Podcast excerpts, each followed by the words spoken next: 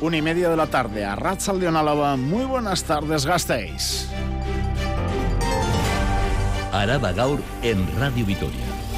Con Ismael Díaz de Mendivil. En las últimas horas, dos ataques contra la memoria que nos recuerda que Fernando Buesa y su escolta Jorge Díez Elorza fueron asesinados eh, por ETA. Si ayer apareció rociada con pintura negra la placa del monolito que les recuerda en el campus universitario, hoy el panteón de la familia Buesa en el cementerio de Santa Isabel Vitoriano ha amanecido atacado con pintura y manchado con heces.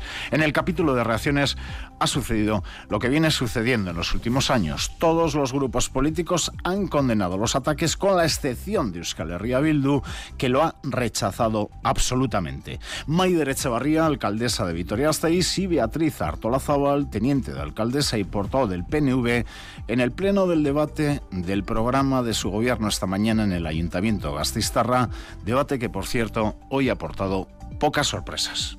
Trasladamos nuestra solidaridad y apoyo a las familias de Fernando Buesa y Jorge Díez por estos injustificables ataques cometidos por quienes siguen sin entender que la memoria es el instrumento clave para construir una sociedad más justa, pacífica y libre. Nuestra más enérgica condena. Estas actitudes son del pasado y no son la vía para la convivencia que necesitamos en esta ciudad.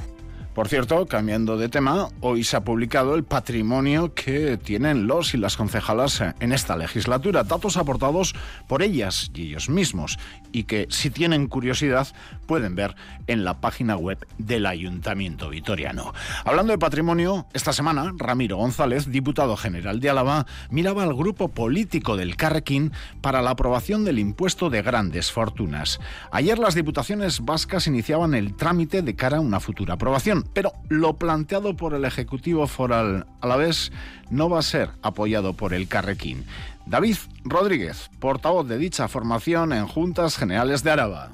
No vamos a permitir ni apoyar ninguna rebaja en la aplicación del impuesto a las grandes fortunas en Euskadi, ni en los tipos, ni en sus franjas de aplicación. Por lo tanto, si esta es la voluntad del PNV y del PSE en la aplicación de este impuesto, nos van a tener enfrente. Y H. Bildu de momento no se ha posicionado porque lo tienen que analizar con detalle. En cuanto a la última hora, la consejera de salud Sagardui acaba de confirmar que la ambulancia medicalizada de Araba por fin ya tiene fecha para su entrada en funcionamiento. Sagardui, en el pleno de control del Parlamento Vasco que se sigue celebrando a pregunta de Laura Garrido del PP. Laura Garrido, que no va a ser quien lidere el PP del País Vasco, sino Javier de Andrés. Pero a lo dicho, fecha de la ambulancia en voz de Sagardui. Por fin va a tener de mi boca una fecha de saber que este mes, a mediados, probablemente el día 16, la nueva UBI móvil de Nanclares esté en funcionamiento. Solo espero, eso sí, que si en lugar del 16 es el 17 o el 18, no me vuelva a venir aquí con la pregunta.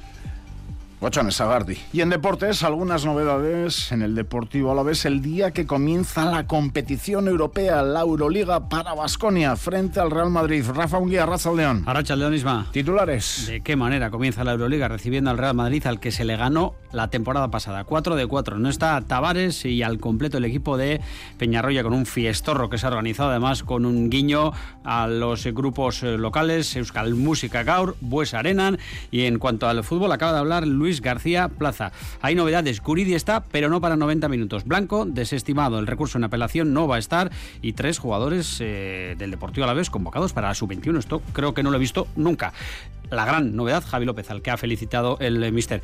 me tenía algo pendiente contigo hace mucho, mucho tiempo. Primera eliminatoria de Copa del Rey para el Deportivo Alavés. El sorteo el 17 de este mes y la fecha 31, 1 2 de noviembre. ¿Satisfecho? Sí, sí. A ver si para entonces vamos a Mendizorroza con, con frío. Venga. Ala, hasta una pasa. Aur. Gaur jaiandia mungirentzako. Eskerrik asko mungi. Escuchan Araba gaur en el control técnico Gorka Torre. A viernes 6, ¿verdad? Estamos a 6, sí. Octubre 2023. Les habla Ismael Díaz de Mendivil. Araba gaur.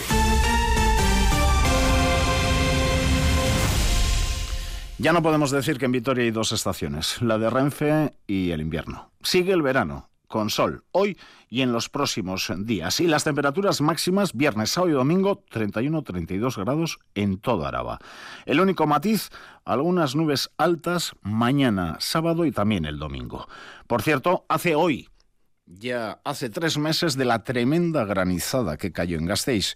Y es que en julio hizo peor tiempo que ahora en octubre, tal y como demuestran los datos de las piscinas de este verano, que hoy se daban a conocer y que muestran una afluencia menor que el pasado año. Sobre la granizada, SEA, Empresas Alavesas, acaba de denunciar la apertura de talleres irregulares en Álava para reparar los coches dañados por la piedra caída.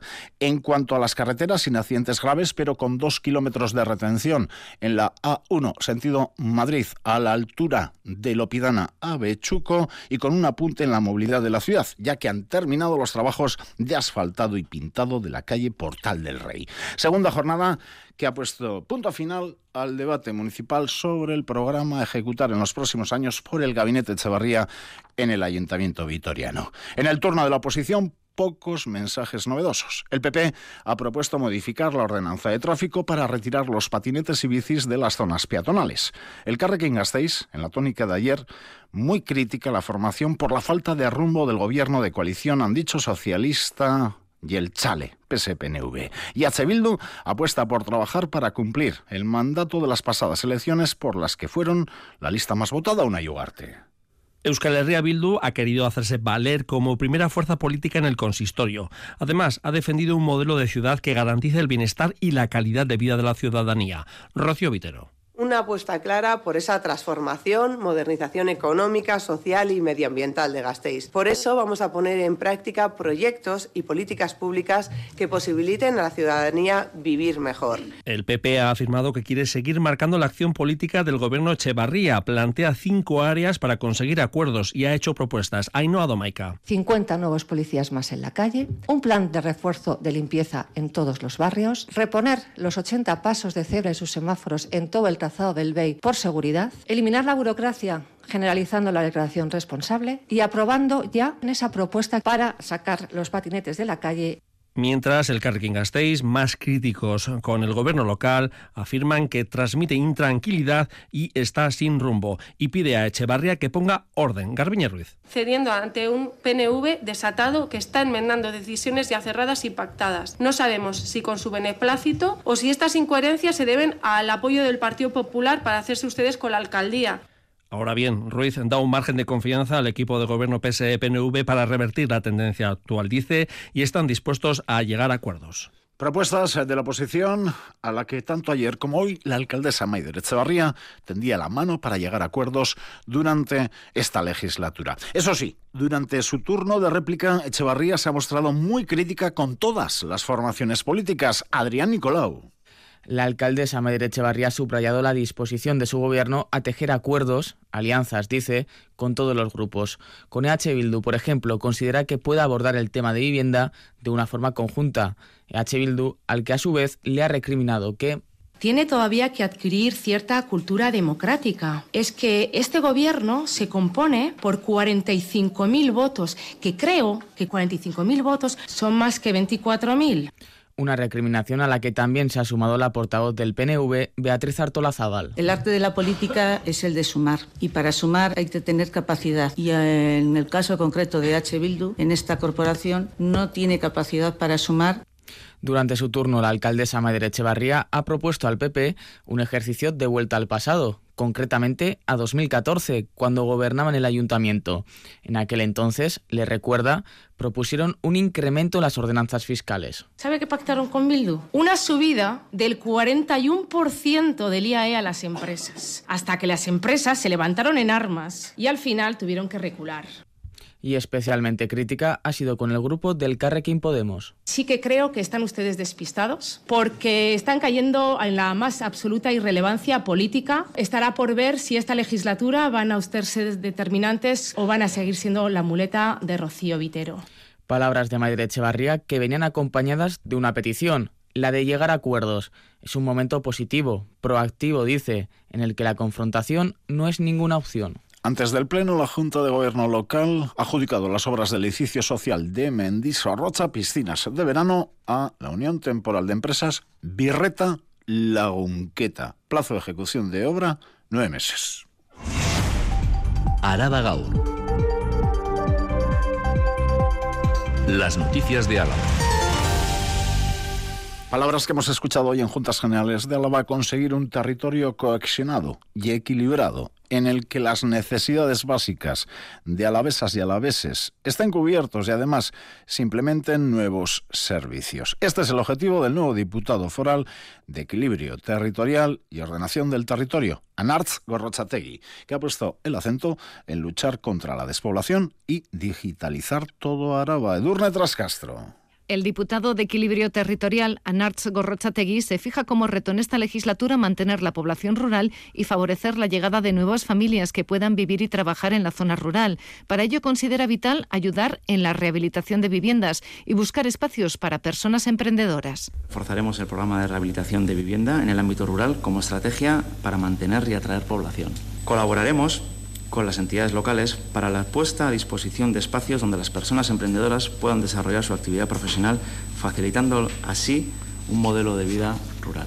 Otro objetivo es contar con entidades locales digitalizadas. Hace falta más formación y dotar de las herramientas necesarias a los concejos. Que implantaremos escuelas para la digitalización del territorio y para modernizar tecnológicamente la Administración. Activaremos aulas de formación abierta flexibles y a distancia mediante tecnologías de información y comunicación dirigidas a la ciudadanía. Gorrochategui ha destacado convocatorias importantes de su departamento, como el Plan Foral de Obras y Servicios, que ha invertido 142 millones en los últimos ocho años, o la convocatoria de obras menores. Hay 200 peticiones por valor de 4,8 millones de cara al año que viene. Tras esta comparecencia, Euskal Herria Bildu ha suspendido al gobierno de Ramiro González cuando está a punto de cumplir sus primeros 100 días al frente de la institución foral. La formación soberanista le acusa de no haber hecho nada estos tres meses y le pide que cuanto antes tome medidas en áreas como políticas sociales, renovables o fiscalidad. Javier Moncada. EH Bildu desconoce todavía las intenciones del nuevo gobierno foral esta legislatura, aunque su portavoz en Juntas Generales, Eva López de Arroyave, tiene una cosa clara. Se trata de un ejecutivo que está paralizado. Araba y la sociedad alavesa desde luego no están paradas, pero el gobierno foral del PNV y PSE sí. Los y las alavesas tenemos que seguir haciéndole frente a las condiciones de vida diaria, pero mientras tanto el gobierno foral no ha tomado ninguna medida estructural en estos últimos 100 días. Han pasado 100 días, censura EH Bildu y todavía no se han avanzado propuestas de calado en materias tan importantes como las políticas sociales, el empleo, el equilibrio territorial o los impuestos. La formación está dispuesta a llegar a acuerdos en esas áreas, aunque sospecha que el gobierno foral va a seguir queriendo abrazarse al Partido Popular. También hemos estado pendientes de ese pleno del Parlamento Vasco. Escuchaban a la consejera de Salud sobre la ambulancia medicalizada para Araba, Gochones Agardui, vivienda, Departamento de Vivienda también hoy ha dado a conocer en voz de Arriola, de el consejero, va a crear una lista de espera para las comunidades que no pidieron ayudas europeas. Una lista de espera. Sobre el futuro memorial de las víctimas del 3 de marzo, todavía hay que esperar. El viceconsejero de Derechos Humanos del Gobierno Vasco, José Antonio Rodríguez Ranz, entrevistado aquí en Radio Victoria, ha admitido que el proceso va a ser largo, Javi. El nombramiento de los 16 patronos de asociaciones e instituciones que van a integrar la futura fundación del Memorial del 3 de marzo es un paso clave que nos va acercando al final del proceso ese paso que es fundamental, que es el de nombramiento de los patronos, estaría dado un nombramiento de los patronos que exige luego por parte de cada patrono individualmente y ante notario aceptar la designación. Y luego ya, una vez aceptada la designación por parte de todos los patronos, se constituiría ante notario la, la fundación.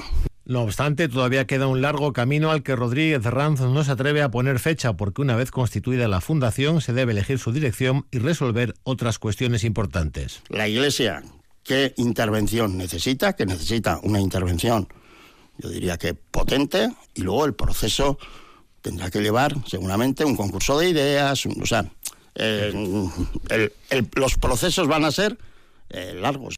El viceconsejero de Derechos Humanos y Memoria del Gobierno vasco pone como ejemplo de lo complicado del proceso el espacio expositivo del Instituto Gogora, que se anunció hace dos años y que previsiblemente estará listo en 2025.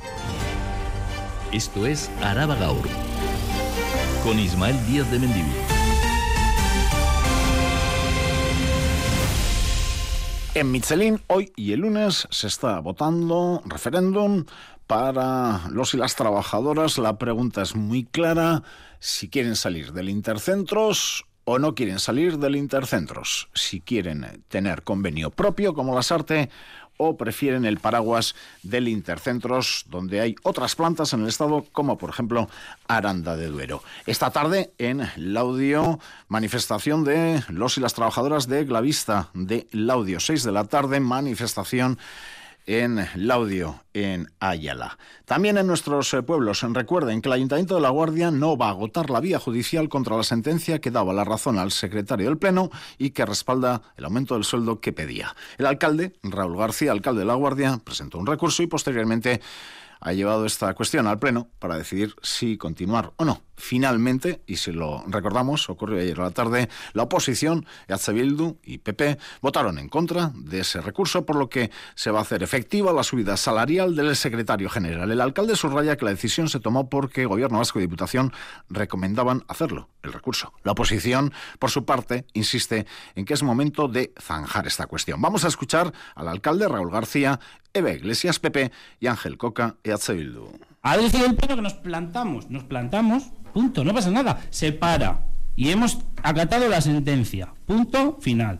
Esto responde a un empecinamiento del actual alcalde, que nos ha llevado a una batalla judicial desfavorable para el ayuntamiento y nos ha ocasionado gastos que podrían perfectamente haberse evitado. Consideramos que este asunto se ha alargado ya demasiado en el tiempo y que es hora de cerrar esta carpeta. Se dediquen en exclusiva a atender las prioridades del municipio y el bienestar de la ciudadanía de La Guardia. Seguimos con Miriam de la Mata y más noticias. 830 mujeres víctimas de violencia machista tienen medidas de protección en Araba. De las 830, la gran mayoría tienen un riesgo calificado por la Ertzaintza como básico, 179 moderado y 37 de ellas están en riesgo alto. Algunas de las medidas son contar con una escolta personal. Es el caso de siete mujeres en nuestro territorio. Otras 21 disponen de contravigilancia policial y 61 cuentan con medios telemáticos. De manera paralela se hace seguimiento a algunos maltratadores. Es el caso a la vez se vigila también a 18 maltratadores que cumplen medidas de alejamiento por orden judicial. Están controlados con pulseras telemáticas. Cierran el comedor del colegio Ángel Canivet por aparición de larvas. El AMPA del colegio denuncia la proliferación de nidos de palomas, heces en el patio y cadáveres en descomposición. Un problema que ha hecho cerrar el comedor de la escuela, ya que han aparecido larvas por la descomposición de una paloma muerta, lo que supone un grave riesgo para la salud pública. Aunque el ayuntamiento ya ha planeado una intervención para solventar esta situación,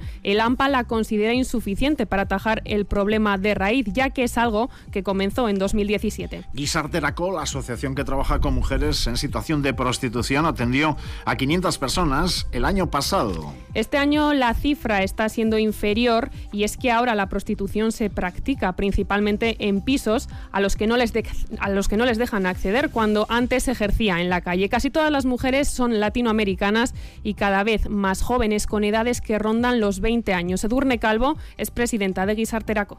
Antes nos podíamos encontrar alrededor de 30 mujeres, todas nigerianas mayoritariamente, y ahora pues eh, casi no nos encontramos a ninguna. Todo se concentra en, el ejercicio de la prostitución en pisos. Hay pisos en los que efectivamente se puede sospechar que hay situaciones de trata.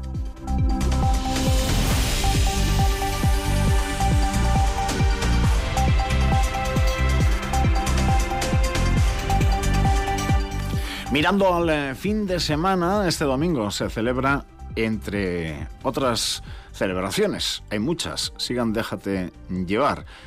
Por ejemplo, en cultura también tenemos otras citas, ¿eh? Pero este domingo se celebra ya la vigésimo séptima edición de la Feria de Aluvia Pinta la Besa en Pobes. La cosecha ha sido mejor que la del pasado año.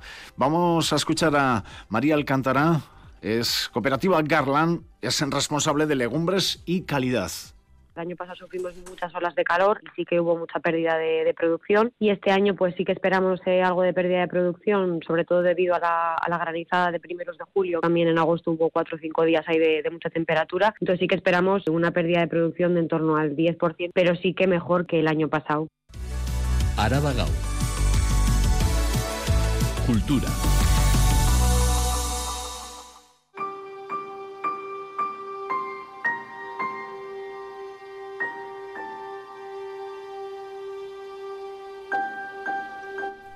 Repasamos ya la nutrida agenda de este fin de semana. El rapero granadino, le escuchamos. Ajax Torá, mañana a las diez y media de la noche en la Plaza de los Fueros. Seguro que está lleno de jóvenes. Es el plato fuerte, el broche final de Vital Eguna 2023. Su hermano, Proc, no le acompañará. Ha suspendido su actuación por enfermedad. Sí, de Ajax, Lakaski y Tata Mutico Tadenso. Completa la oferta musical de Vital Eguna el espectáculo I Love Rock and Roll, un divertido repaso de la historia del rock pensado para toda la familia. Hoy en Zabalgana y mañana en Amurrio y La Guardia. Asimismo, más de 500 personas tratarán hoy y mañana de resolver un crimen de otro tiempo. Es la Street Escape, asesinato en el mercado medieval. Y 600 personas participarán hoy en la marcha nocturna en favor este año de Aspanofoa, que partirá a las 8 de la noche de Olarizu. John Urrestis, el presidente de la Fundación Vital. Siempre lo tasamos a 600 personas para ser sostenibles, ¿no? porque al final en ese espacio que recorremos también hay animales, también hay plantas, también hay vida y a la noche pues descansan como nosotros mismos. ¿no? Entonces tampoco queremos que sea una marcha con muchísima gente, pero bueno, mm, las plazas ya se han llenado, sí que es verdad que si alguien se quiere acercar a la entrada de Olarizu, pues lo puede hacer tranquilamente esta noche ¿eh? y, bueno, pues de allí saldremos y como bien decías, siempre la marcha la que hacemos es solidaria. Por cada persona que, viene, en esta vez eh, destinamos 5 euros a Aspanafoa, que es la Asociación de Padres y, Madres de Niños y Niñas con Cáncer de Álava. ¿no? También nos acompañarán, como siempre, Montes Solidarios, ¿no? esta asociación que, que son, bueno, pues que la marcha sea inclusiva, que llevan a, gente que tenga alguna discapacidad, la lleva también con, con sus sillas y son unos fenómenos y nos acompañan en todas las marchas nocturnas llevando siempre a alguna persona para que también la disfrute.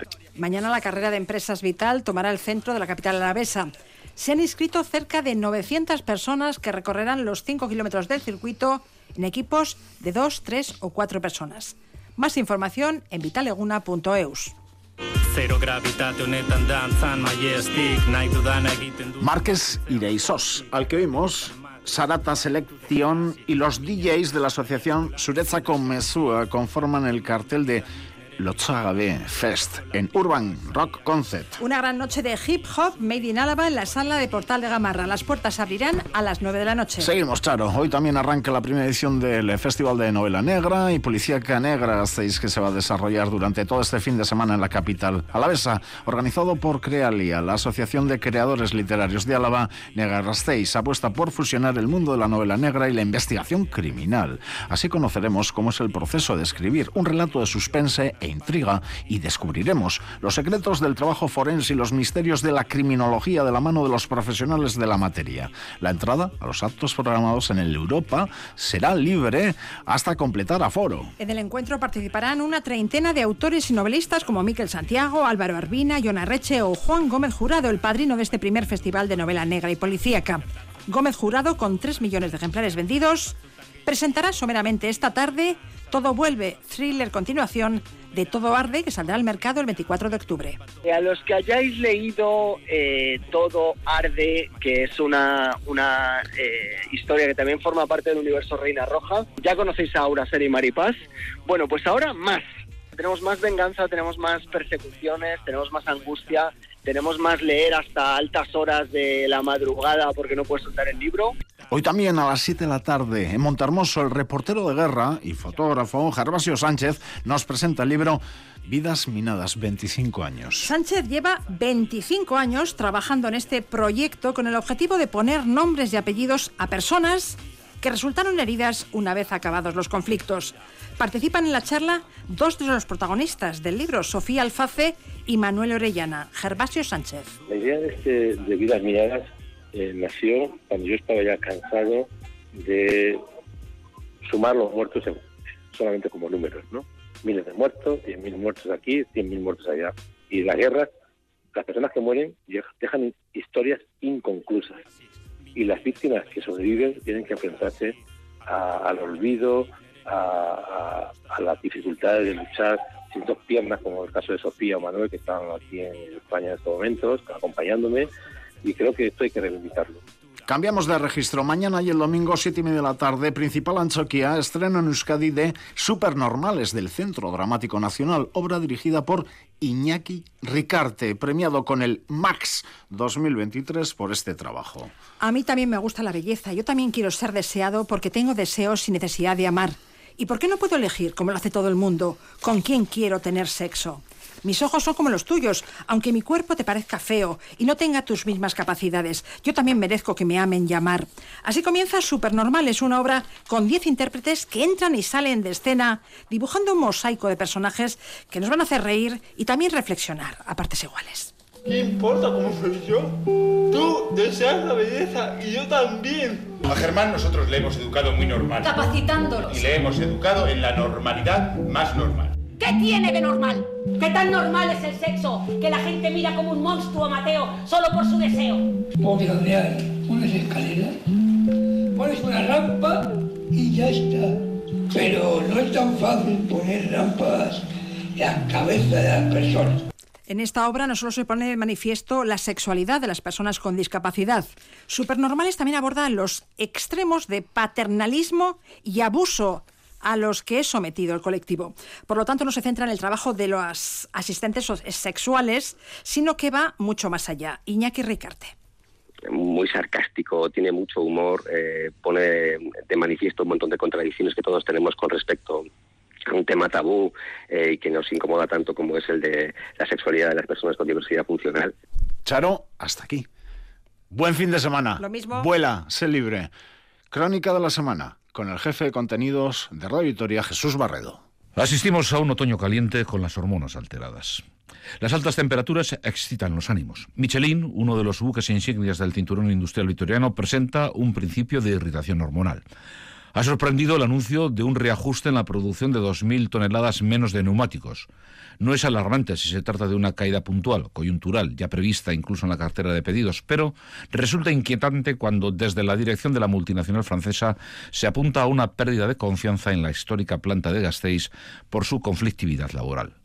Desde el comité se habla de una maniobra de presión de la empresa para condicionar la votación entre los trabajadores con el fin de decidir si se mantienen dentro del intercentros o buscan mejoras bajo el marco de otro convenio. No hay unanimidad. Todo parece formar parte de las tensiones propias de un proceso negociador en el que conviene que la testosterona de la embestida y la dominación deje paso a la serotonina que regula el control de las emociones y estados de ánimo. En el Ayuntamiento de Vitoria, la alcaldesa Maider Echevarría ha sustituido el tradicional pleno de debate sobre el estado de la ciudad por una sesión para presentar el programa de gobierno. Maider preside un gobierno en minoría, en coalición con el Partido Nacionalista Vasco, pero solo cuenta de entrada con una mayoría absoluta, la del número de mujeres en la renovada corporación municipal. Los cinco grupos políticos cuentan con el liderazgo de cinco mujeres que tienen, entre otras cosas, el reto de alcanzar acuerdos, algo en lo que sus compañeros no han brillado en años precedentes, y en caso contrario, generar un clima alejado de la patética virilidad exhibida en ruidosos debates baldíos. Otra forma de hacer política, todavía es pronto para saberlo. Las ordenanzas fiscales, el Plan General de Ordenación Urbana y los presupuestos les pondrán a prueba. Alberto Núñez Feijóo quiere restablecer con Javier de Andrés el desequilibrio hormonal del Partido Popular en el País Vasco. Los altos índices de testosterona que tradicionalmente segregan los cuarteles generales de Génova en Madrid han calcinado en los últimos años los neurotransmisores de Alfonso Basagoiti, Arancha Quiroga y Alfonso Alonso. Todos ellos hoy ya fuera del metabolismo orgánico del Partido Popular. Pablo Casado rescató lo del olvido en tiempos de pandemia a Carlos Iturgaiz para que agotara una segunda oportunidad al frente del Partido Popular Vasco. La llegada de Feijó puso en marcha la cuenta atrás en el reloj del político de Santurce. De Andrés va a necesitar fuertes dosis de oxitocina, hormona de la empatía, para reanimar y rearmar el Partido Popular. El Deportivo vez necesita sintetizar las endorfinas que le hagan olvidar los errores arbitrales y las inhibiciones del VAR para segregar la dopamina que mejore su eficacia en las áreas rivales. Los tropiezos y las injusticias en primera división penalizan y la falta de acierto genera ansiedad. Pero una vez metabolizados los errores en Menizorroza, se espera que los de García Plaza liberen las hormonas de la felicidad segregadas en el hipotálamo del cerebro azul y la adrenalina vuelva a vibrar en las gradas del estadio del Paseo de Cervantes. Vivimos un otoño caliente con las hormonas alteradas. Hasta aquí